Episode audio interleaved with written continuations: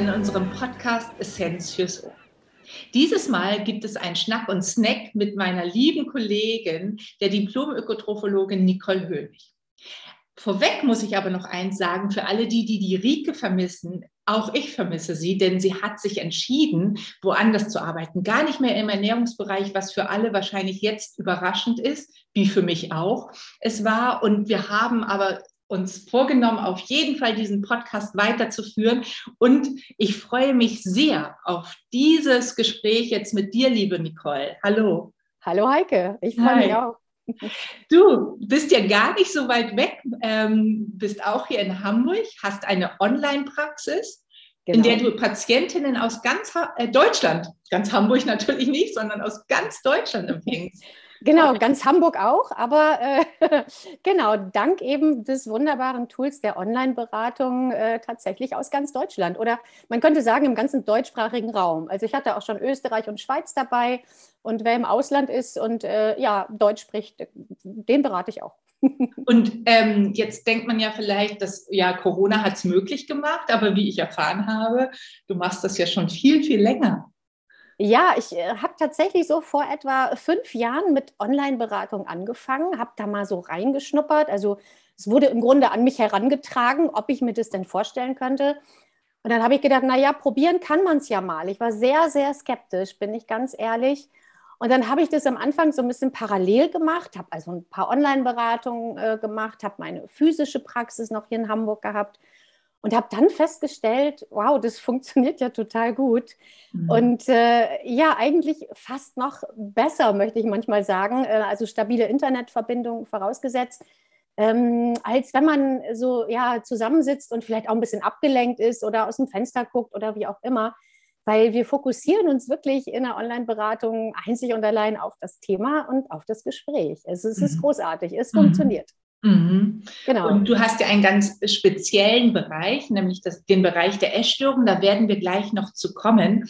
Und dein Motto, endlich entspannt essen, auch da kommen wir gleich noch zu. Was mich aber natürlich immer ganz besonders interessiert ist, was ist denn eigentlich dein absoluter Lieblingssnack? Ja, das ist ganz spannend, denn als du mich gefragt hast, musste ich tatsächlich erst mal ein bisschen drüber nachdenken. Und dann habe ich festgestellt, ich bin nicht der typische Snacker.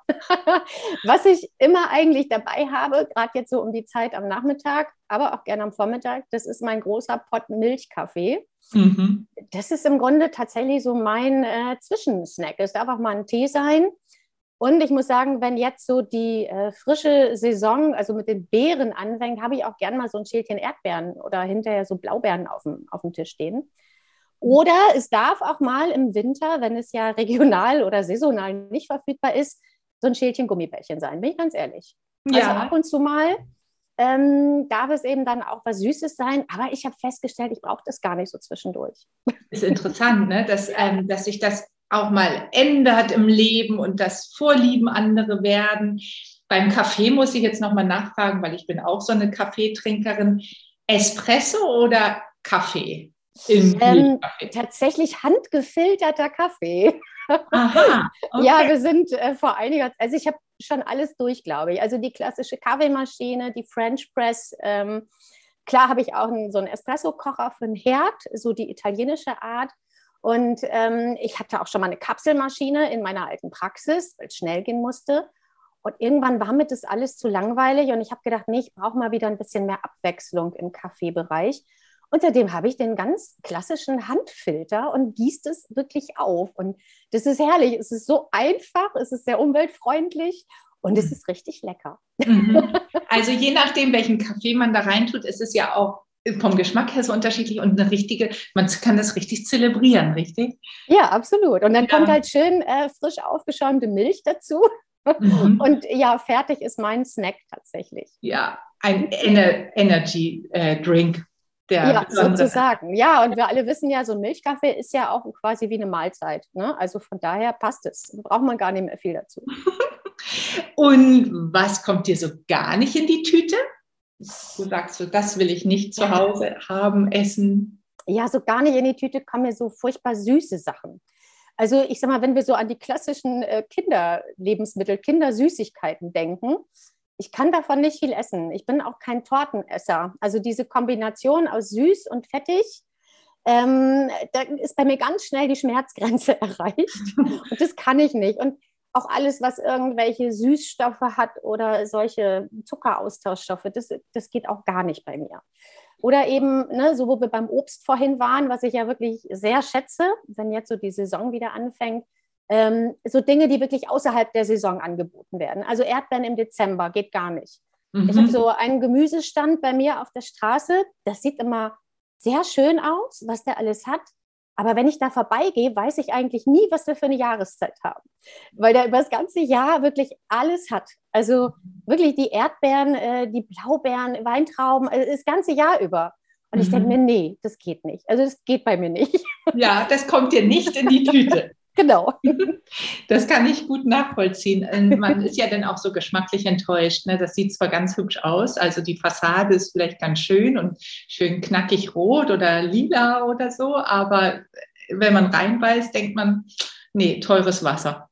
Ja, und ich, also ist ja nicht so, dass ich keine Lust auf Erdbeeren hätte im Winter. Ne? Klar, wer hat das nicht? So ein bisschen Abwechslung wäre ja schön. Aber ich denke mir so, nee, das muss nicht sein. Ich freue mich wirklich dann drauf, wenn, ne, wenn so die Erdbeeren kommen. Du kennst ja in Hamburg diese Erdbeerhäuschen, die immer mhm. aufgebaut werden. Ja. Und äh, wenn da wirklich so die frischen Erdbeeren kommen und dann so die Sorten durch bis August, so da habe ich wirklich Spaß dran. Ich ja. finde, das ist was, das ist was Schönes. Mhm, das ist ganz richtig, richtig Schönes. Zurück nochmal und jetzt starten wir so richtig mit deinem Beruf. Also wir haben ja die gleiche Ausbildung, ähm, aber du hast einen ganz anderen Schwerpunkt gesetzt. Dein Schwerpunkt in der Praxis sind ja die Betreuung und Unterstützung von Menschen mit einer Essstörung. Genau. Mhm. Wie bist du dazu gekommen? Eigentlich, ja, man könnte fast sagen, durch ein, ja, vielleicht durch einen Zufall. Ja. Ähm, ich muss sagen, ich bin ja jetzt seit fast 20 Jahren in der Ernährungsberatung tätig, seit 15 Jahren selbstständig und ähm, habe am Anfang natürlich auch erstmal so alles Mögliche beraten. Ich glaube, wie viele das von uns machen, je nachdem, wer halt so kam als Patient, hat man sich darauf eingestellt. Und ähm, auch so dieses, dieses Thema auch ähm, ja, Ernährungsberatung bei Übergewicht fand ich am Anfang gar nicht so spannend. Mhm. Bis ich dann ähm, eine Yogalehrerausbildung gemacht habe vor zehn Jahren und beschlossen habe, dieses Thema Yoga bzw. Achtsamkeit mit der Ernährung zu verknüpfen. Also so bin ich auch wirklich schon in die Ausbildung gegangen mhm. und habe dann gemerkt, wow, das ist richtig spannend. Also dieses Thema, ne, achtsamer werden, bewusster werden für das, was ich tue, auch bewusster mit meinem Körper umzugehen. Und auf einmal hat auch dieses Thema Ernährungsberatung bei Übergewicht einen ganz anderen Fokus bekommen bei mir. Mhm. Und vor dem Thema Essstörung, muss ich sagen, hatte ich immer einen sehr, sehr großen Respekt. Ich glaube, wie viele Kolleginnen und Kollegen von uns. Und ich konnte mir nie vorstellen, dass ich das wirklich mal beraten würde. Mhm. Und wie das manchmal so ist, ne, so über eine Bekannte, ach, kannst du da nicht vielleicht mal und da ist so die Tochter und kannst du nicht mal nur so ein bisschen Ernährungsplan machen? Und dann habe ich gedacht, du Mensch, eigentlich, ja gut, also wenn es nur um Ernährungsplan geht, um ne, was auszurechnen, ja okay, dann mache ich das. Ne? So, dann kommt mal vorbei. Hm. Und dann saß da wirklich so ein junges Mädchen, ich glaube 15 war sie, und ähm, ich bin mit ihr halt dann ins Gespräch gekommen über mehrere Sitzungen und habe da einfach gemerkt, genau das, was ich zum Beispiel auch beim Thema Übergewicht mache, mit dem Thema Achtsamkeit, ähm, Körpergefühl, Körperbild, das ist ja genauso beim Thema Essstörung vorhanden. Und da wurde ich neugierig und habe dann gemerkt, wow, ne, das ist richtig spannend und da kann man auch ganz viel bewegen, wenn man so ein bisschen über den Tellerrand hinausschaut. Und mhm. da habe ich halt wirklich begonnen, mich mit diesem Thema zu beschäftigen, mich auch darauf einzulassen ja, und irgendwann habe ich gemerkt, das ist genau mein Ding. Ja, das, ist, das merkt man auch, wenn man dir zuhört, weil du strahlst bei dem Thema wirklich sehr viel aus. Und ich, ich kann mich noch erinnern, ich habe ja auch ein bisschen Erfahrung in dem Bereich sammeln können. Heute ist es so, dass ich lieber Anfragen, die in dem Bereich kommen, tatsächlich an dich oder an Kolleginnen in ganz Deutschland auch empfehle. Warum ist das so? Weil ich genau dem zustimme, was du sagst. Irgendwann hat man so einen Schwerpunkt gefunden und da ist man oh. gut drin und das ist ähm, und da ist man dann die Ansprechpartnerin. Dein Schwerpunkt ist jetzt das Thema Essstörung geworden. Ich habe ähm, das gleiche Empfinden auch, was du jetzt so äußerst gehabt, als ich in Bad Bramstedt ähm, eine Schwangerschaftsvertretung gemacht habe. Das ist ja eine Psychosomatik und davor mhm. hatte ich die, ähm, die Ausbildung Ernährungsberatung bei Essstörungen gemacht im Frankfurter Zentrum für Essstörungen und fand diesen Bereich einfach so entscheidend, weil wir ja sehr unterschiedliche Menschen haben, die eine Betreuung brauchen in auf eine sehr unterschiedliche Art und Weise. Und den Bereich, den du jetzt abdeckst mit den Essstörungen, hast du ja auch gesagt, das ist nochmal so eine ganz eigene Welt, wo es um die Körperwahrnehmung, das Körperbild, auch die Körperschemata-Störung und so geht, ähm, wo man sagen muss, ähm, das ist so ein spezielles Wissen, was du heute hast, das, ähm, das kann nicht jeder. Und das finde ich ganz anerkennend ähm, für deine Leistung, die du da immer bringst mit diesen Patientinnen. Sag mal, wie entwickelt sich so eine Essstörung eigentlich? Ganz, ganz unterschiedlich, würde ich sagen. Also Essstörung, mein Satz ist immer, Essstörung hat ja eigentlich nichts mit Essen zu tun. Das ist natürlich, ne, du kennst den Satz sicherlich mhm. ähm, aus deiner Zeit vielleicht in Bad Bramstedt. Da habe ich übrigens auch mal Fortbildung gemacht, auch schon vor vielen, vielen Jahren. Ja. Ähm, und es ist ja im Grunde so. Also eine Essstörung ist ja eine psychische Erkrankung. Mhm. Und ich finde den schlimmsten Satz, den es ja gibt, den, den man von Angehörigen oder von Freunden bekommen kann, als Mensch mit Essstörung, ist ja, ja, dann ist doch einfach. Und es funktioniert halt nicht. Ne? Es, es geht halt einfach nicht.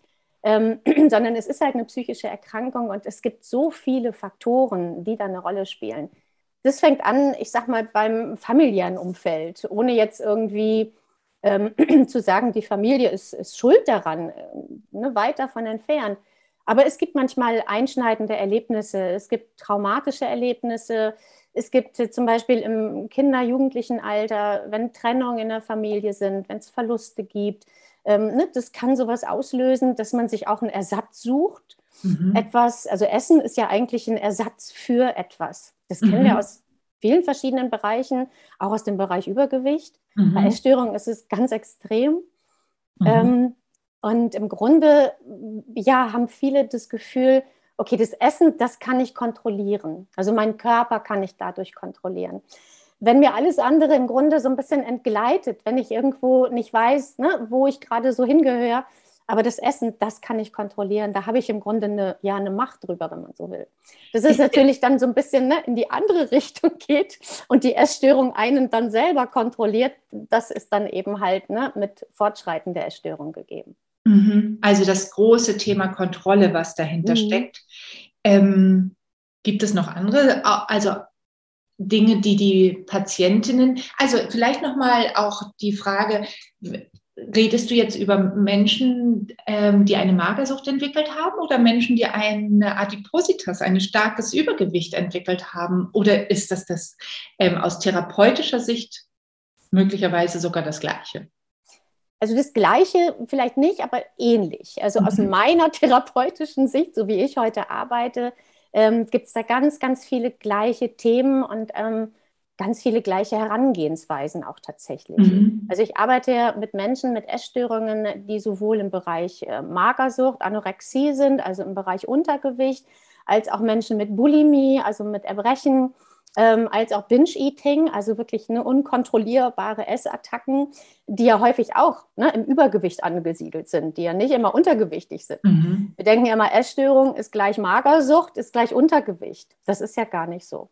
Und äh, viele, viele Themen aus diesen Bereichen Essstörungen ähm, finden wir auch beim Übergewicht, absolut. Also mhm. da sind so die Sachen mit, vielleicht mit alten Glaubenssätzen. Ähm, ein Faktor ist ja auch Thema Diäten. Ja. Ja, ne, wenn ich mal mit einer Diät angefangen habe, kann das auch schnell in eine Essstörung reinrutschen. Mhm. Also ich hatte mal eine Patientin, die fällt mir gerade dabei ein, die, hatte, die war Psychologiestudentin und hat an einer Studie teilgenommen. Also ne, so im mhm. Psychologiestudium ist es ja, glaube ich, so, dass man dann eben an verschiedenen Projekten von ähm, Kommilitonen teilnimmt, weil man muss dann eine gewisse Anzahl an Studien so abliefern im Laufe des Studiums. Und äh, die sollte einfach mal nur ihre Kalorien tracken über einen gewissen Zeitraum. Ja. Wo man denkt, ja, okay, kann man ja mal machen. Hat mhm. wahrscheinlich fast jeder, der irgendwie mit seinem Gewicht äh, zu tun hat oder sich beschäftigt, schon mal ausprobiert. Und durch dieses Kalorientracken ist sie dann tatsächlich in eine wirklich eine manifeste Essstörung reingerutscht. Also das ist, ne, das ist manchmal verrückt. Also dieses Diätdenken und dieses Diätverhalten, mhm. das kann eben tatsächlich auch wirklich in eine echte Essstörung ähm, übergehen. Muss nicht, aber kann. Und war das bei dieser Patientin oder generell vielleicht auch die Frage, geht es immer nur um die schlankste und die erfolgreichste zu sein oder die schönste? Also so ganz stereotypisch mal gefragt, ist das das Ziel von den Patientinnen? Ähm, nee, ich glaube, das kann man so pauschal nicht sagen. Also das denkt man ja immer, ne? Ich möchte ganz schlank sein, ganz dünn sein. Aber wie ich ja schon sagte, das Essen hat im Grunde so eine Ersatzfunktion. Mhm. Und das kann für alles Mögliche stehen. Das kann auch dafür stehen, ich bin nicht gut genug. Ähm, ich kann nicht genug. Ähm, ich muss auf mich aufmerksam machen oder auch andersrum, ich muss von mir ablenken.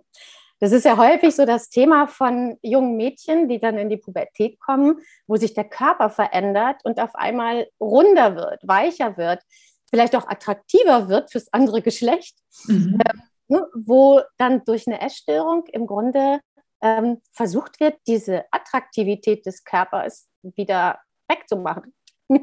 ne, also wieder auszulöschen im Grunde. Also ich will gar nicht gesehen werden. So wie mhm. bei einem adipösen Patienten oder Patientin, ja manchmal ne, das, das zu viel an, an Fett wie so eine Art Schutzschild ist. Mhm. Also das funktioniert in beide Richtungen im Grunde. Mhm. Und ähm, es ist nicht immer nur so, dass die schön und schlank sein wollen, denn das ist ja auch häufig ein ganz äh, verzerrtes Körperbild, was diese Patientinnen haben.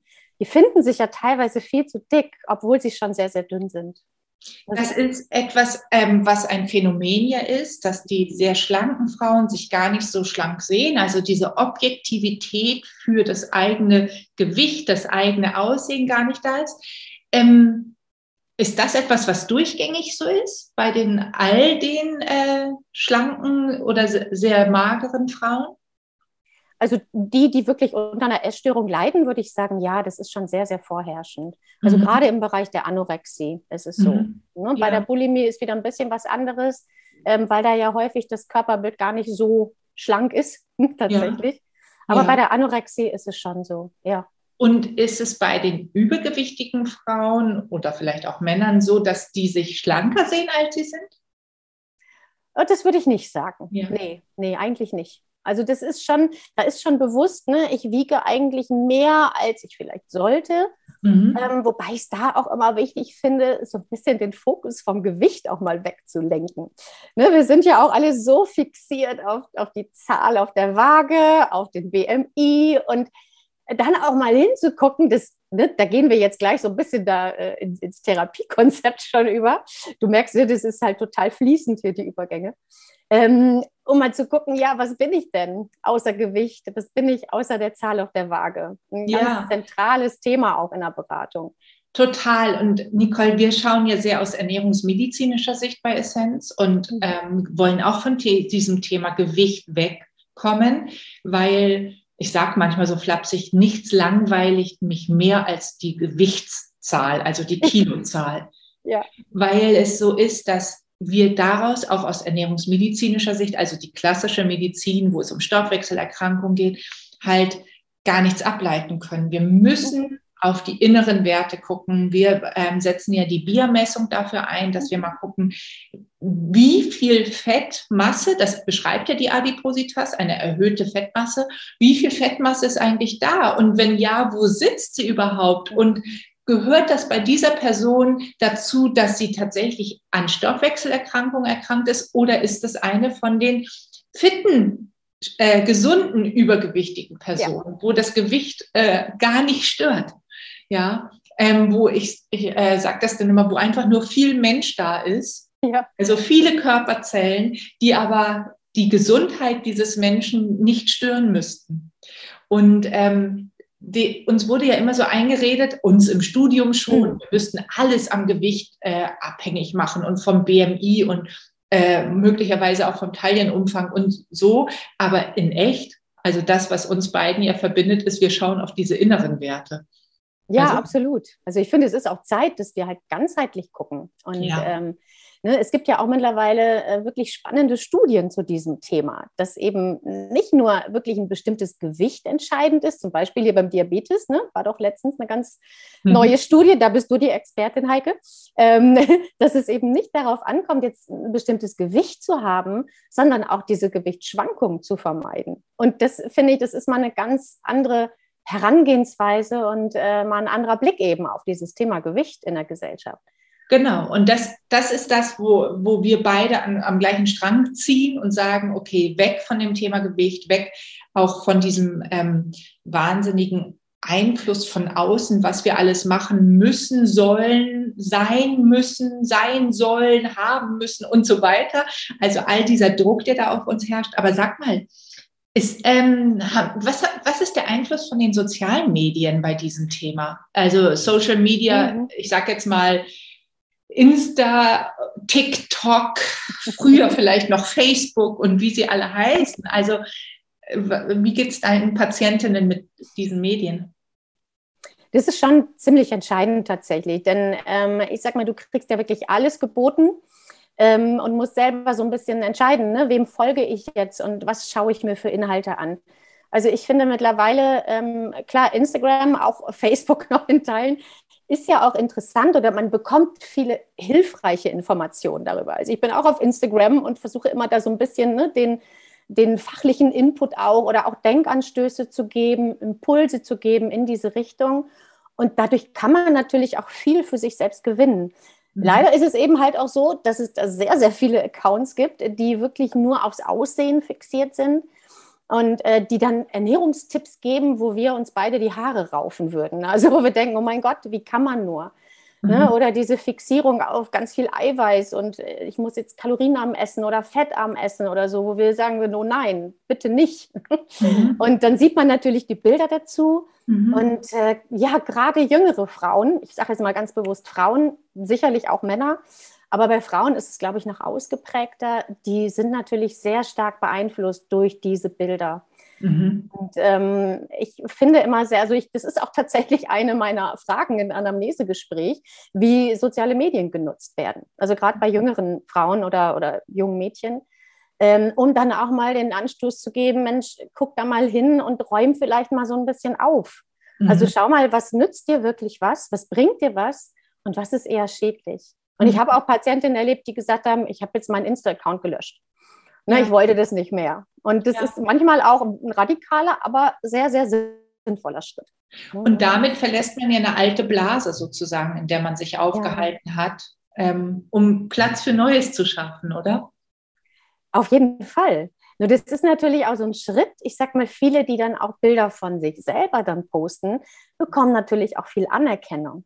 Also mhm. das ist ja auch wieder ne, so eine Funktion auch der sozialen Medien, ähm, dass man Anerkennung bekommt für zum Beispiel ein sehr schlankes Körperbild mhm. oder für auch extrem schlanke, ähm, ja, schlanke, schlanke Fotos ne, oder mhm. Fotos von einem schlanken Körper. Mhm. Und das bekräftigt natürlich ne, dann auch wieder die Essstörung, gibt ja so ein Gefühl von, ich bin wichtig, ich bin anerkannt, ich errege Aufmerksamkeit, ne, ich bekomme Zuspruch.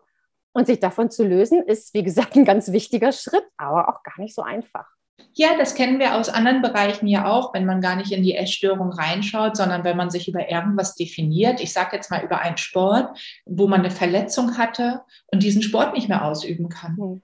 Und auf einmal merkt man, dass man, ähm, welchen Sport nehmen wir jetzt mal, ich sage jetzt mal Hürdenläufer, irgendein Sport. Und auf einmal kann man nicht mehr über die Hürden laufen und sagt, ja, aber was habe ich denn dann noch im Leben? Ja. ja also weil man so viel Zeit mit diesem Thema äh, sich beschäftigt hat und dann muss man eben Lücken füllen und neue Inhalte finden, ich nehme an, und wir kommen ja gleich noch zu äh, Therapien, ähm, dass wir auch, also dass wir noch eine Idee bekommen, was macht man eigentlich in einer Ernährungstherapie bei Essstörungen. Aber bevor wir ähm, dazu kommen, würde ich gerne noch mal mit dir abgrenzen, wann spricht man eigentlich von einer Essstörung? Also wann darf man auch vielleicht als Betroffene sagen, oh, ich muss jetzt wirklich mal was tun, weil das hält jetzt so lange an. Oder aber auch, wenn man möglicherweise ähm, eine Tochter, eine Enkeltochter oder auch einen Enkelsohn hat oder einen Sohn, der davon betroffen ist. Wie erkennt man, dass es eine echte Essstörung ist, die behandlungsbedürftig ist? Mhm. Also es gibt natürlich diagnostische Leitlinien oder Diagnosekriterien, ähm, an denen wir uns so ein bisschen entlanghangeln können, weil man sagen muss, die Diagnose, die wird ja halt ne, dann häufig beim Hausarzt oder in der Klinik getroffen. Wir sind ja dann tatsächlich der zweite Schritt. Ähm, aber es gibt diese Diagnosekriterien und die sind zum Beispiel im Bereich der Anorexie, der Magersucht, ähm, ist da kommt wieder ein Kriterium ins Spiel, was wir ja eigentlich gar nicht so gerne haben wollen, was hier aber sehr wichtig ist, das ist der Body Mass Index. Mhm. Und äh, ne, der BMI ist vielen sicherlich ein Begriff. Und da redet man wirklich ab einem BMI unter 18,5. Das sind ja diese von der WHO festgelegten äh, Grenzen und Werte.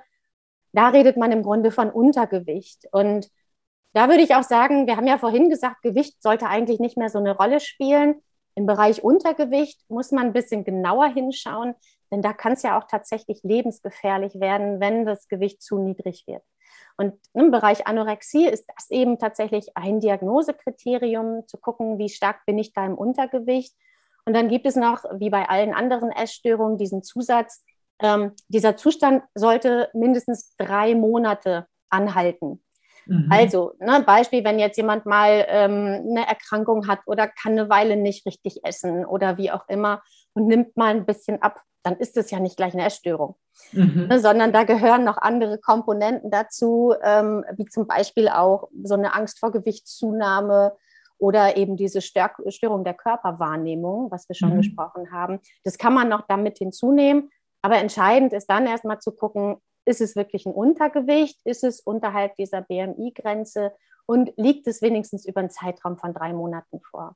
Mhm. Ähm, bei den Erkrankungen sowie Bulimie oder auch Binge-Eating, die ja mit Essanfällen einhergehen, da kommt noch das Kriterium dazu, dass mindestens ein Essanfall pro Woche ne, da mit dazu kommt, also als Diagnosekriterium. Ja. Da kann man sich so in etwa dran orientieren. Mhm. Wobei ich eben in der Praxis sehr häufig feststelle, dass so eine Essstörung manchmal wirklich schon über Jahre ähm, mhm. besteht, bevor überhaupt irgendwas unternommen wird, bevor auch eine Therapie angegangen wird. Mhm. Denn ich finde immer, ähm, diese Krankheitseinsicht, also diese Erkenntnis des Betroffenen, ich habe eine Essstörung, das dauert manchmal. Und ja. das ist aber ein ganz entscheidender Faktor, mhm. um zu sagen, okay, und jetzt hole ich eine Hilfe. Mhm. Das, das ist, glaube ich, auch diese Krankheitseinsicht ist, glaube ich, ein ganz entscheidender Punkt ähm, bei, beim Verlauf einer Therapie, oder? Also, dass man, dass man selber einsichtig sein muss und nicht die Mama oder der Papa.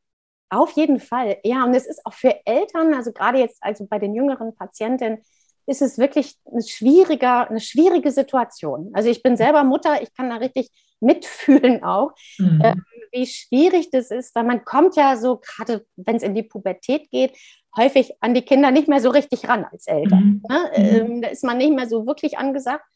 Und ähm, ich finde es aber trotzdem wichtig, wenn man halt sieht, meine Tochter sucht immer nach Ausflüchten beim Essen oder sie wird immer dünner, also sie nimmt immer mehr ab ähm, und es ist wirklich sichtbar. Oder ja, wie gesagt, sie isst nur noch ganz bestimmte Sachen, ne? also wird wirklich sehr, sehr wählerisch, dass man dann das wirklich auch anspricht, mhm. auch wenn es schwer ist und aber Hilfe anbietet. Also nicht so in dem Sinne, jetzt guck mal, ne, du musst doch mal was essen, das kommt ja dann mhm. häufig mhm. von den besorgten Eltern, sondern dann wirklich sagt, Mensch, sag mal, wollen wir nicht mal Hilfe suchen, wollen wir nicht mal zum Hausarzt oder zu einem, ähm, zu einem Beratungszentrum. Es gibt ja tolle Beratungsstellen für Essstörungen. Wie die so erst Lass dich kurz unterbrechen, bitte. Wie findet ja. man diese ähm, ähm, Stellen, die Hilfsstellen, die Beratungsstellen? Sind die im Netz zu finden? Ja, auf jeden Fall. Also hier in Hamburg gibt es zum Beispiel Waage e.V., mhm. ähm, ganz bekannt für die Hamburger Hörerinnen und Hörer hier. Ähm, da kann man sich erstmal hinwenden und erstmal überhaupt Rat holen, ist es eine Essstörung und was gibt es für Therapiemöglichkeiten? Ja. Und ähm, ich finde ja für Eltern wichtig, nicht das selber in die Hand zu nehmen und zu sagen, ich muss jetzt aber zusehen, dass meine Tochter hier mehr isst und mhm. am besten auch noch Druck machen zu Hause, weil das geht mhm. eigentlich immer schief. Mhm. Das geht immer in die entgegengesetzte Richtung und sorgt für noch mehr Widerstand und noch mehr Bestätigung ähm, ne, für die Erstörung, sondern dann wirklich zu sagen, du, wenn du reden willst, ich bin da. Ähm, oder halt, komm, wir gehen mal zum Arzt zusammen und schauen mal, ne, was da ja. los ist. Und das ist, glaube ich, also das lässt sich sagen, aber du sagtest gerade schon, als Mama ist das leichter gesagt als getan, diesen, dieses Innere auch auszuhalten, wenn man merkt, jemand anderem kann man gerade nicht helfen, außer da zu sein. Das ist, ist ja auch bei vielen anderen Erkrankungen so, das aushalten zu müssen, dass man gerade nichts tun kann, außer da zu sein. Aber dieses Dasein, das finde ich ist schon so entscheidend, also sich nicht abzuwenden und zu sagen, ach, ja, ist ja. halt ein bisschen dünner geworden. Ja, genau. Ja, ja. aber auch so, ähm, dass man sich nicht irgendwie schuldig fühlt. Also ja. das kommt bei Eltern ja auch ganz häufig, oh Gott, habe ich jetzt was falsch gemacht. Mhm, ja. Und dann wirklich zu sagen, auch ich hole mir vielleicht Hilfe oder man kann ja auch als Eltern zu einer Beratungsstelle gehen und den Fall schildern im Grunde und schauen, ne, was können die mir raten. Ja, ganz und, entscheidend. Ja, und dann auch wirklich zu sagen, ich gebe das auch ab. Also ich versuche mhm. nicht selber jetzt zu therapieren, sondern ich gebe es ab, ich hole mir Experten, ich hole mir einen Psychotherapeuten, ich hole mir eine Ernährungstherapeutin und ja. ähm, na, das so zu machen. Aber ja, schon was unternehmen, also nicht weggucken. Genau, und das ist ein Satz, den ich in der Ausbildung gelernt habe von unseren Referentinnen damals. Die haben gesagt, die Eltern machen es immer so gut, wie sie können. Sie wollen ihr Bestes geben und manchmal reicht es aber nicht, wenn es wirklich ein, eine massive Einschränkung gerade gesundheitlicher Art gibt, psychologischer Art, wo man sagt, ähm, jetzt gerade müssen wir durch diese Phase hier durch. Das heißt ja auch nicht, dass Essstörungen ein Leben lang bleiben können. Ich glaube, ist es bei in dem Bereich auch so, dass je früher man anfängt, desto besser? Würde ich schon sagen, ja. Also ich habe äh, Patientinnen, die sind vielleicht seit einem Jahr in einer Essstörung. Da merkt man tatsächlich, es geht einfacher. Also jeder ist ganz individuell, ne? man ja. kann es nicht pauschal sagen. Mhm. Aber ich habe auch Patientinnen, die haben seit 30 Jahren eine Essstörung. Mhm. Da und, ist es wesentlich schwerer, sich davon zu lösen. Ja, und ich habe manchmal gedacht, in der Klinik, als ich dann dort tätig war, und da waren auch manche Patientinnen, die waren zweites oder drittes Mal in Betreuung dort. Und ich habe häufig den Satz gedacht, das sind so starke Persönlichkeiten. Das sind irre Frauen und wir hatten auch Männer dort, irre Persönlichkeiten, die so viel Energie haben, ähm, dass ich mir immer so gewünscht habe, sie würden es für was Konstruktives einsetzen, um sich zu entfalten auf eine andere Art und Weise, weil das, also ich, ich habe da manchmal wirklich gestaunt, wie viel, wie viel Energie so eine Erkrankung ja auch kostet, also wie viel dafür aufgewendet werden muss. Ähm, und da habe ich immer gedacht, wow, die haben echt richtig viel ähm, ja, Power. Ja. Ja. ja. das stimmt. Und man sagt bei Essstörungen ja auch im Grunde, ähm, dass diese Patientinnen und Patienten auch sehr empfindsam sind. Mhm. Also dass sie auch vielleicht auch in, in, Kindheit oder Jugend auch immer so ein bisschen angeeckt sind, weil sie vielleicht auch andere Ideen hatten. Und ähm, ja, dann im Grunde so ein bisschen in dieses gesellschaftliche Schema reingepresst wurden oder sich selbst reingepresst haben, wie auch immer, und das gar nicht so ausleben konnten. Ja. Und ähm, ja, das ist auch so ein Aspekt, den man auch mit berücksichtigen sollte, auf jeden Fall. Ja. Da steckt ganz viel Potenzial drin. Das mhm. sehe ich mhm. genauso. Mhm, mhm, das das finde ich nämlich auch. Sag, ähm, wenn wir jetzt so weit sind, dass äh, eine Patientin zu dir kommt mit, mit so einem Problem? Was sind so therapeutische Ansätze? Was erwartet einen bei dir in der Beratung, ähm, wenn man sagt, oh, mir geht es gerade mit dem Essen nicht so gut, ich habe Schwierigkeiten? Ja, also bei mir erwartet äh, jemand tatsächlich ein bisschen anderes Konzept, würde ich so sagen. Ähm, natürlich, wir haben ja die Basis, wir haben unser Studium, wir haben die ernährungswissenschaftliche Ausbildung und das ist mir auch immer ganz wichtig, dass wir damit erstmal eine Basis legen. Mhm. Also die, diese, ich sage mal so, diese drei Hauptpfeiler im Grunde in der Therapie sind ja im Grunde erstmal normal essen lernen wieder. Und da kommen wir halt ins Spiel, dass wir halt mal schauen, wie kann so ein Beispielplan aussehen. Also dann auch wirklich mal so einen Plan berechnen. Ich mache also keine vier Wochenpläne, sondern wirklich so einen Beispielplan für einen Tag, dass man auch mal sieht, was ist so die Mahlzeitenfrequenz, wie viele Mahlzeiten brauche ich, was gehören da für Komponenten dazu und ähm, wie sind die Portionsgrößen? Mhm. Denn da haben ja viele Patientinnen mit Essstörungen einfach das Gefühl für verloren. Ja. Und ne, das ist im Grunde erstmal die Basis, so die legen wir erstmal und schauen, wie kriege ich denn diesen Plan, diese, diese Mahlzeiten, diese Häufigkeit in meinen Alltag. Wie gesagt, da mhm. ist jeder ganz unterschiedlich. Und im Grunde der zweite Pfeiler ist mal zu gucken, welche Funktion hat denn die Essstörung? Mhm. Ganz, ganz spannend. Also wir sind ja keine Psychotherapeuten, ich bin keine, habe mir aber natürlich auch ganz viel Wissen angeeignet über die Jahre und ähm, das finde ich ganz wichtig, weil diesen Fokus halt, wie wir schon sagten, wegzunehmen von dem Gewicht und mal zu gucken, was habe ich denn? Ne? Mhm. Was bleibt denn noch? Du sagtest das vorhin so schön beim Sport. Was bleibt denn zum Beispiel von mir, wenn ich diese Essstörung mal loslasse? Was bleibt mhm. von mir, wenn ich das aufgebe? Mhm. Ganz spannend und auch ganz schwierige Frage für viele. Mhm. Ganz, ganz schwierig. Und ähm, dann nochmal zu schauen, an welchen alten Glaubenssätzen hänge ich denn vielleicht? Also, ne, wo hänge ich fest? Was habe ich ähm, für Meinungen über mich? Was habe ich auch für Einstellungen zu Lebensmitteln? Also, dieses Verbot erstmal aufzuheben, diese Einteilung in gut und schlecht. Mhm. Also bei mir stehen immer Süßigkeiten mit auf dem Ernährungsplan, wo viele sagen, oh, das schaffe ich aber nicht.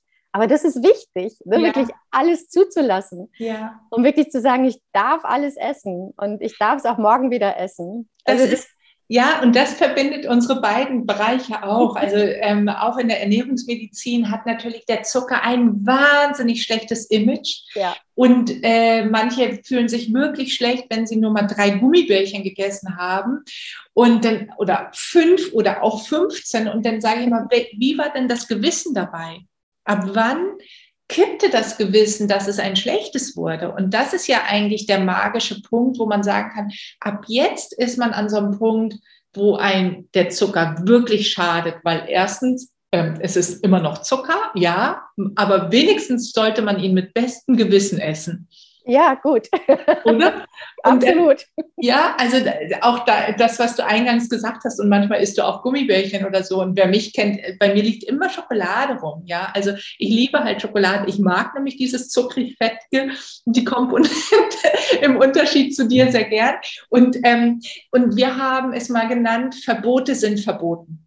Mhm. Also es gibt keine Lebensmittel auf dieser Welt, die so schlecht sind, dass man sie nicht essen darf. Ja. Außer sie sind verdorben. Dann sollte man die Finger davon lassen. Aber ansonsten ist alles erlaubt. Absolut, das kann ich zweimal fett unterstreichen, die ja. Aussage, ja. Das ist ja auch, ich arbeite auch viel mit dem Prinzip des intuitiven Essens mhm. und da ist es ja einer der Grundsätze. Ne? Mhm. Alles ist erlaubt. Also mein Standardsatz auch in der Beratung von Essstörungen ist im Grunde, ich gebe mir die bedingungslose Erlaubnis zu essen. Ja. Bedingungslos heißt ja in dem Fall halt, ich muss das nicht an Bewegung knüpfen. Ich muss nicht extra eine Runde joggen gehen, bevor ich jetzt Schokolade esse. Oder ähm, ich muss nicht morgen Salat essen, weil ich heute mal Schokolade gegessen habe. Oder, oder, oder. Also es gibt ja. ja ganz viele Bedingungen, die man sich so selber auferlegt ja, in diesem ja. Bereich. Und das loszulassen und zu sagen, ich darf alles essen, das kann so unglaublich befreiend sein. Und das ist auch manchmal sehr überraschend, weil das ist eine Komponente, die habe ich natürlich in den Beratungen auch. Und ich ähm, sage dann gerne, wir müssen aber Genussmittel schon genussvoll auch essen. Also ähm, ein Franzbrötchen, für alle, die nicht aus Hamburg sind, das ist ja hier diese nordische hamburgische Delikatesse, unser kleiner Zimt-Zucker-Hefeteig. Also ein Franzbrötchen gehört nicht in die U-Bahn nebenbei weggefressen, sondern das gehört an den sonntäglichen oder samstäglichen Frühstückstisch und meinetwegen auch noch mit Butter oben drauf, ähm, weil es dann ein Genussmittel wird. Und das ist ein anderes als das in der U-Bahn mit viel Ablenkung weggefutterte. Würdest genau. du da zustimmen? Ist das ja, absolut. Also wobei ich ja noch wirklich einen Schritt weiter gehe ne, und sage, ja, es muss auch nicht nur am Sonntag sein, es darf auch jeden Tag sein, weil das ist so ein bisschen der Unterschied, ne? Mhm. wenn man bei, also über Essstörungen redet oder da therapeutisch tätig ist, dass man wirklich versucht, nichts auszuschließen. Mhm. Und ähm, ich hatte mal, äh, ne, wir fallen immer so Beispiele ein, eine Patientin, die vorher bei einer anderen Ernährungsberatung war, die hat da auch einen Plan bekommen und es hat dann beim zweiten Termin gesagt, nee, also die Süßigkeiten, die schaffe ich nicht. Und dann hat diese Ernährungsberaterin gesagt, ja, das ist nicht schlimm, das ist ja sowieso ungesund. Und in dem Moment, wo sie das sagte, ja, ich sehe dein Gesicht jetzt, Heike, die Zuschauer sehen es leider nicht. Genauso ging es mir, dass ich dachte so, oh mein Gott, das kann doch nicht wahr sein, dass man ja. so etwas einer Patientin mit Essstörungen sagt. Also ja bin da auch immer sehr vorsichtig, was Sprache angeht. Mhm. Ich liebe die Feinheiten der Sprache, muss ich sagen. Ja. Ich höre auch immer ganz genau hin. Und gerade solche Dinge, das geht nicht. Also wenn jemand was von ungesund redet, dann greife ich sofort ein. Und guck sofort, okay, warum ist das ungesund? Und könnte das vielleicht auch gesund sein? Könnte ja. das vielleicht auch, also ne, mal zu schauen, was hat so ein Lebensmittel für negative Attribute? Und dann mal zu suchen und zu schauen, was kann es denn auch Positives haben? Und es mhm. kann auch einfach sein, dass, dass es heißt, ähm, es ist eine Kindheitserinnerung, weil es gab es immer bei Oma, oder es schmeckt mir einfach, oder ich krieg's an jeder Ecke. Auch das ja. ne, sind positive Attribute für Lebensmittel. Genau. sind das so klassische Glaubenssätze? Also das ist böse, das Lebensmittel, weil wenn ich das esse, dann werde ich sofort dick oder ich werde so oder ich bin maßlos oder ich bin, also was, was für Sätze sind das, die deine Patientin äh, beschäftigen? Ja, es ist, geht viel in diese Richtung, ähm, das macht dick, das hat zu viel Kalorien, das ist ungesund. Mhm. Das ist ganz, ganz häufig tatsächlich. Und wie gesagt, dann versuchen wir das so Stück für Stück pro Lebensmittel wirklich aufzudröseln. Es sind aber auch wirklich auch so ein bisschen übergreifende Glaubenssätze, wie zum Beispiel, ich bin nicht gut genug, ich kann das sowieso nicht, ich schaffe das alles nicht, alle anderen schaffen das, aber ich nicht. Ich habe mir das nicht verdient. Ja, ich habe mir, ich darf das nicht. Mhm. Also auch ähm, letztes Jahr, als Corona losging, als der Lockdown äh, da war, habe ich bei meinen Patientinnen gemerkt, es ging, also bei fast allen ging es einmal eine Rolle rückwärts im Grunde. Mhm. Also die Fortschritte, die vorher gemacht wurden, die, die waren alle weg. Mhm. Ähm, weil dieses Gefühl aufkam, ja, aber ich darf doch nicht, wenn es anderen so schlecht geht. Jetzt auch mit mhm. dem Krieg zum Beispiel, ernstes Thema. Aber auch das kann solche Dinge auslösen. Wieso, mhm. wie kann es denn mir gut gehen? Also wie kann ich mir erlauben, dass es mir gut geht und dass ich genug zu essen habe, wenn andere das gerade nicht haben. Mhm. Und es ist auch, ja, auch ein wichtiges Thema in meiner Beratung. Also ich nutze da gerne auch uh, The Work von Byron Katie, ich weiß nicht, ob du das kennst, nee. Äh, um Glaubenssätze aufzulösen, um mal zu gucken, stimmt es denn überhaupt? Ist es so? Ja. Also zu überprüfen, ist der Satz wirklich richtig, so wie er da steht, so wie ich ihn denke? Und wie könnte er anders lauten? Also wie kann ich ihn für mich umdrehen, sodass mhm. er ja für mich besser passt? Besser passt oder weil, weil der sozusagen das alte Ich widerspiegelt und das neue Ich braucht eigentlich ganz andere Glaubenssätze, möglicherweise, die einem ja, mehr, äh, ja, gut, mehr Gutes tun und äh, einen ja. unterstützen und positiver sind als äh, vielleicht die äh, destruktiven Sätze, die man so im Kopf hat, Auf die einen einschränken und so. Ja, und auch was du sagtest, Entschuldigung, nochmal ein, ein Satz zu dem Franzbrötchen ja. und dem Genießen. Ähm, hier kommt natürlich so das Achtsamkeitstraining ne, ja. ins Spiel. Also da mache ich ganz viel im Bereich ähm, überhaupt erstmal Körperwahrnehmung. Das ist ja so die dritte Säule im Grunde in der Beratung, also Körperbild und Körperwahrnehmung. Mhm. Denn häufig haben ja Patientinnen mit Essstörungen auch ähm, Probleme mit Gefühlen.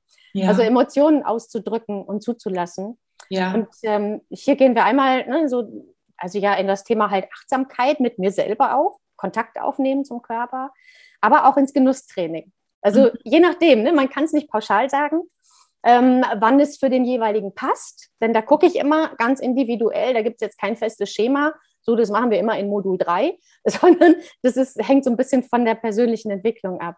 Aber auch ja. dann mal hinzuschmecken, ne? ja. so hinzugucken und ähm, wieder richtig wahrzunehmen, was esse ich da überhaupt. Das ist so bei Essanfällen, ne? da kommt das eher so ins Spiel oder bei Binge-Eating. Ja. Wie lang sind denn solche Kurse bei dir, wenn du einen Achtsamkeitskurs beispielsweise hast, äh, anbietest? Also ich habe äh, Online-Kurse, das sind mhm. im Grunde Selbstlernkurse, also so ein Videokurs ist das mhm. mit persönlicher Unterstützung. Ähm, der geht zum Beispiel über acht Wochen. Mhm. Ähm, der heißt Endlich entspannt essen. Das ist ein sehr schöner Kurs, weil es da äh, ja um die Prinzipien des achtsamen Essens geht. Also die sieben Hungerarten, kennst du, glaube ja. ich, auch. Ja. Ne, die kommen da drin vor, aber auch dieses emotionale Essen und eben auch das Thema Glaubenssätze und Ziele. Mhm. Und man kann es, ja, er ist auf acht Wochen angelegt und ähm, Manchen ist aber auch das schon zu kurz, weil ja. sie sagen, ich brauche mehr Zeit. Und das Schöne an einem Online-Kurs ist ja, man kann es halt in seinem eigenen Tempo machen. Das ist in der Tat auch etwas, was seit Corona natürlich auch äh, Fahrt aufgenommen hat, sind Online-Kurse und das eigene Tempo. Man muss nicht mehr irgendwo hingehen, äh, man muss sich nicht mehr mit anderen Menschen verabreden, sondern man macht es dann, wann es in den eigenen Tagesablauf auch passt. Ähm, das ist ja ganz wunderbar. Also diese das äh, Thema dann ähm, für sich zu bearbeiten und äh, festzustellen. Gibt es noch Faktoren in der Therapie, wo du sagst, die sind auch nochmal so bahnbrechend für viele Patientinnen, ähm, die du noch erwähnen möchtest? Ja, im Grunde so das Verhältnis zum eigenen Körper mal mhm. anzuschauen. Also mal gucken, was, äh, was habe ich für ein Bild von mir. Wir sprachen ja schon über dieses ähm, Missverhältnis im Grunde zwischen Körperwahrnehmung, ne? ich bin viel zu dick, und zwischen der Realität, die ja dann ganz anders ist. Da kann man natürlich in einer, ich sag mal, in einer Live-Praxis vor Ort wunderbare Übungen machen, so mit ähm, so Scherenschnitten, sage ich mal, auf Zeitungs, äh, nicht auf Zeitungs, auf, wie heißt es? Auf Tapete, ne? so auf mhm. Tapetenrolle, da gibt es schöne Sachen. Ähm, in der Online-Beratung machen wir das eher auch über Reflexion. Also wie denke ich über mich? Wo stehe ich jetzt gerade? Es gibt auch so schöne Tools, äh, also so schöne Körperübungen, Embodiment Practice, den Körper mal wieder zu spüren durch ähm, aktive Entspannung. Ja. Also so meine Lieblingsübung, damit du weißt, wovon ich rede, ähm, ist zum Beispiel die Schüttelübung. Also, dass man, ne, vielen fällt es ja schwer, so in die Stille zu gehen mhm. und dann wirklich ruhig zu atmen. So, wenn sie unter Stress stehen oder auch dieses Gefühl haben, oh, ich muss jetzt essen, ich habe so einen Essanfall. Und dann wirklich mal für fünf Minuten oder drei Minuten sich ein Lied anzumachen, irgendwas Schnelles und dann wirklich den ganzen Körper auszuschütteln ähm, wirklich Arme und Beine schütteln, den ganzen Körper schütteln und dadurch kann man wahnsinnig Stress abbauen. Ja, es ist toll. Ja, total. Ich schüttel mich auch schon. Ich habe zwar keinen Stress hier mit dir, aber einfach mal, um es nachzuempfinden, wenn man alles aus, also von sich abschüttelt. Ne? Das ja. ist ja, das ist ja auch so toll. Und ein, ein Satz oder ein, ein Gedanke, der mir eben gerade gekommen ist mit den Körperschemastörungen, ist ja auch, ich finde, das ist ähm, etwas wo, wo wir viel mehr Aufklärung leisten müssten, wie beispielsweise Größen und Konfektionsgrößen äh, erfunden werden und die also aller Fantasie ähm, äh, zutage kommen, weil, du, weil diese Konfektionsgrößen ja wirklich ein, eine Industrienorm sind, die nichts, aber auch gar nichts über uns aussagen. Ja, absolut. Ja. Und ich, und ich habe da wirklich Bauplätze gestaunt, denn ich bin ja an der Hochschule tätig und meine äh, Kollegin ist im Textilbereich tätig. Und ich habe schon immer so geahnt, dass irgendwie die Konfektionsgrößen von Geschäft zu Geschäft unterschiedlich sind. Und in der einen habe ich Größe 36, in der anderen 44. Und ich denke, also so unterschiedlich ist es doch jetzt gar nicht in meinem Körper. Also ich habe solche Gewichtsschwankungen nicht. Und wie kommt eigentlich sowas zustande? Und das ist wirklich ganz interessant, dass das ja eine gewisse Norm entspricht, aber da auch viel freier Freiraum gelassen werden kann und ähm, wir uns deswegen von diesen Körper, äh, von diesen Kleidungsgrößen nicht so irritieren lassen sollten, oder? Ja, absolut. Also beim, beim intuitiven Essen ne, gibt es auch einen Grundsatz, der heißt, respektiere deinen Körper. Mhm. Finde ich sehr, sehr schön. Ne? Also wir müssen uns ja nicht alle jetzt wahnsinnig toll finden und selbst lieben. Das geht, schießt ja auch schon wieder so ein bisschen in die andere Richtung. Ne? Wenn man so Richtung Body Positivity und Self-Love und was es da alles an Schlagworten äh, gibt, so geht. Aber einfach mal sagen, hey, ich nehme meinen Körper erstmal so, wie er ist. Ich ja. muss ihn nicht super toll finden, aber ich nehme ihn so an. Und dann mache ich es ihm auch gemütlich. Also ich mache es ihm bequem. Das mhm. finde ich ist so ein schöner Grundsatz beim intuitiven Essen, zu sagen, ja, ich gucke mal, was passt mir denn gut? Ja. Also ich habe zum Beispiel persönlich, ich habe angefangen in der, oder ja, im Grunde seit ich online arbeite, sitze ich ja nun mal auch viel am Schreibtisch. Ähm, und ich habe wirklich angefangen, mir bequeme Hosen anzuziehen. Also nicht jetzt die Jogginghose, ne, sondern wirklich bequem, weil ich dachte, warum tue ich mir das an? Ich muss mich jetzt nicht in irgendeine enge Jeans quetschen, nur weil es halt eine Marke ist oder weil ich die Größe schon immer getragen habe, sondern es darf auch mal anders gehen. Ne? Ja. Es darf sich gut anfühlen. Und darum, darum geht es eigentlich, glaube ich. Und das finde ich das Tolle am Älterwerden, am Erwachsenwerden, dass man irgendwann ähm, diese, diese Möglichkeiten hat zu sagen, wofür eigentlich mache ich das hier mit den engen Jeans oder sonstigen, ähm, wenn es mir selber nicht gut tut. Ja. dann kann ja. ich auch eine andere Hose anziehen. Wir kommen allmählich zum Schluss. Und ich, also es ist wahnsinnig spannend und ich glaube, wir könnten jetzt den ganzen Nachmittag noch weiter Kaffee trinken und uns unterhalten. Das werden wir auch sicherlich an der einen oder anderen Stelle nochmal machen. Aber hier in diesem Rahmen würde ich gerne nochmal ähm, fragen, die, das Angebot, was du machst, ist das auch von Krankenkassen unterstützt? Das heißt, wenn äh, Patientinnen auf dich zukommen und sagen, ich brauche Unterstützung, ich, mir geht es überhaupt nicht gut, ähm, würde die Krankenkasse mit, mitwirken? Ja, auf jeden Fall. Also eine Essstörung ist ja eine ganz klare Indikation für eine mhm. Ernährungstherapie. Und ich bin eben, ich bin ja auch Ernährungsberaterin VDÖ. VDÖ ist ja unser Berufsverband, Verband der Ökotrophologen. Das heißt, ich bin zertifiziert, mache mhm. ständig Fortbildungen und äh, insofern bezuschussen die Kranken Krankenkassen dann auch eine Ernährungstherapie.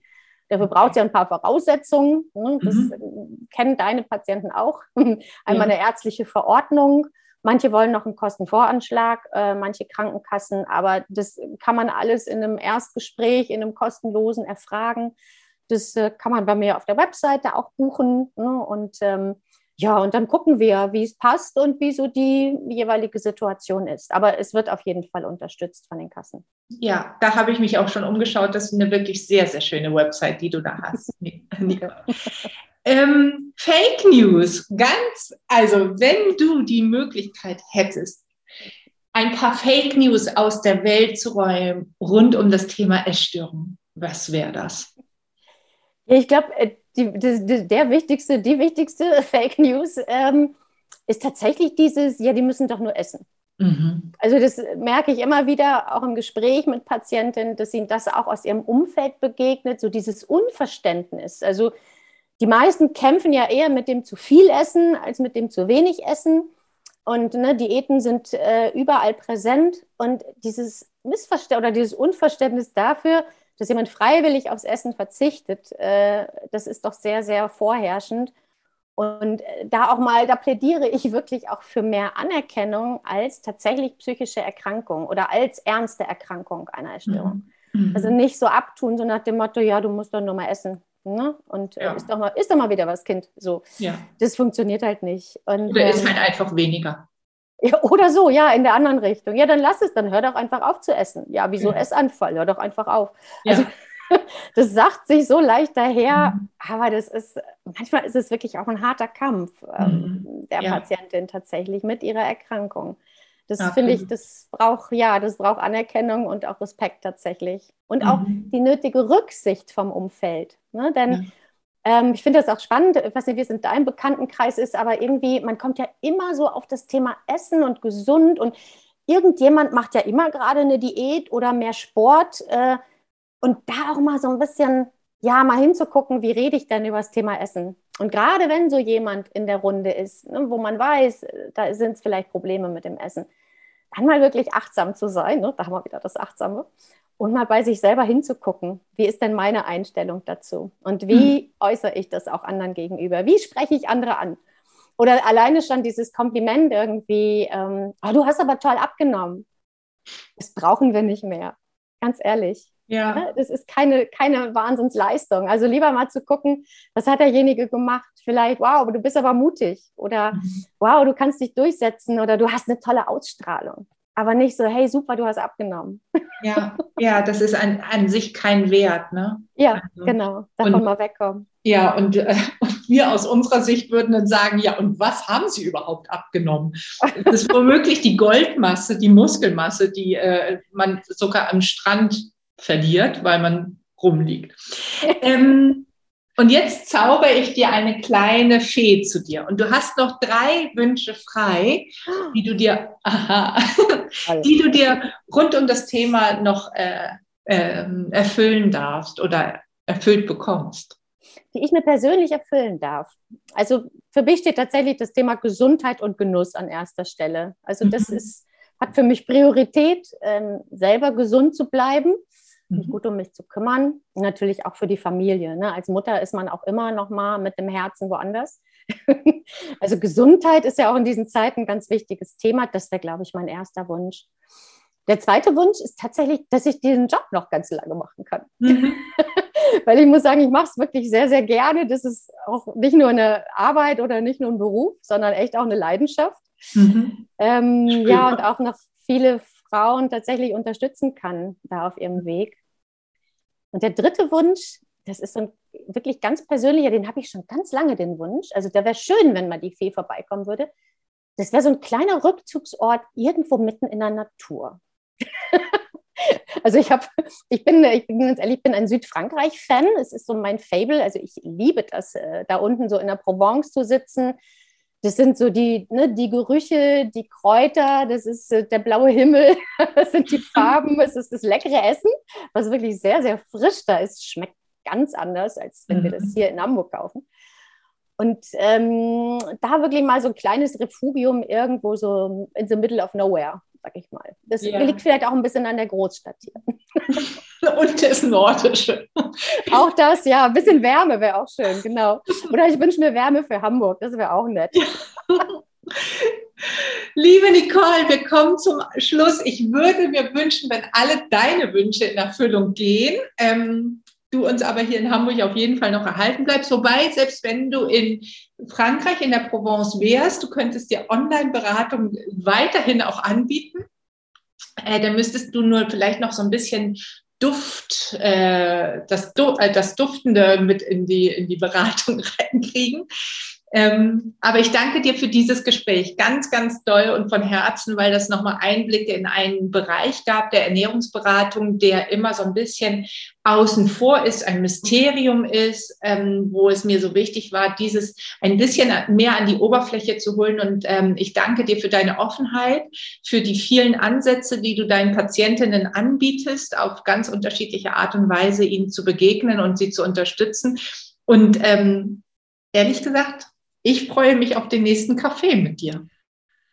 Ich mich auch, liebe Heike. Vielen lieben Dank, dass ich hier heute sprechen durfte in deinem Podcast. Es ist mir eine große Ehre. Und ja, ich glaube auch, wir könnten den jetzt noch mindestens zwei Stunden weiterlaufen lassen, weil das Thema ist so spannend und so vielfältig.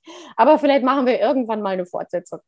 Genau. Und liebe Zuhörerinnen und Zuhörer, ihr dürft, wie gesagt, ähm, E-Mail schreiben, wenn ihr den Wunsch auch habt. Wir, Nicole und ich, wir werden sie gerne erfüllen. Schreibt einfach mittlerweile an heike.niemeyer.essenz.hamburg. Ähm, wenn ihr Fragen habt, wenn ihr Wünsche habt, wenn ihr Anmerkungen habt oder was auch immer, vielleicht auch Reklamationen. Wir sind dafür da. Nicole, vielen, vielen Dank und tschüss ins Nachbarstadtviertel. Ciao. Ich bedanke mich. Liebe Grüße. Tschüss. Tschüss.